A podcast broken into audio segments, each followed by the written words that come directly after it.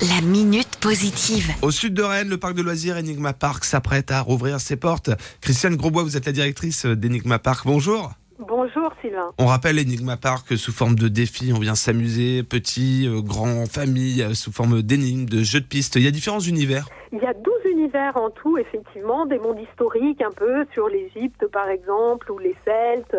Euh, mais on a aussi euh, des mondes où on va vous faire sentir des émotions, comme la Black Rock, où on avance à tâtons dans le noir, ou encore Tactique, où vous devenez le pion vous-même sur le tapis de jeu.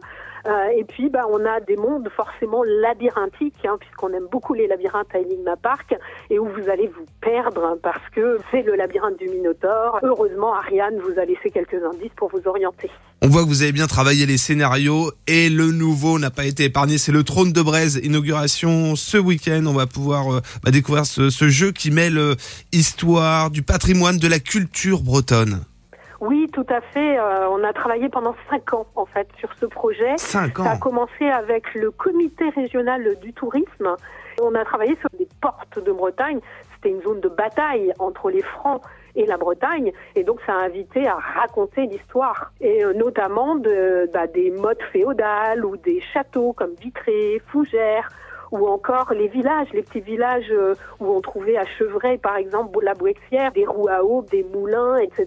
Enfin, il y a plein de choses qui réunissent ces 11 sites patrimoniaux autour euh, d'une aventure qui se situe, on va dire, entre 100, euh, 500 pardon, et 1500. J'adore cette idée de balade dans le temps, euh, sous euh, l'histoire de la Bretagne ou des portes de Bretagne. Et puis euh, il y a des légendes aussi qui font cette nouveauté, le Trône de Braise à Enigma Park. Le château, en fait, idéalisé un petit peu, euh, raconte l'histoire des portes de Bretagne.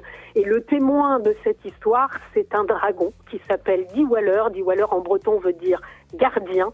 Et donc, c'est lui qui vous expliquera l'histoire du trône de Bray. À découvrir à partir de ce week-end Enigma Park, on trouve toutes les informations et les possibilités de réserver et donc de découvrir le Trône de Braise sur votre site internet. Oui, tout à fait. Donc, euh, on va réouvrir là les week-ends pour l'instant et les, bien sûr aux vacances scolaires euh, de février. Vous pouvez découvrir toutes les infos pratiques sur www.enigmapark.fr. La minute positive. À retrouver en podcast sur itwest.com.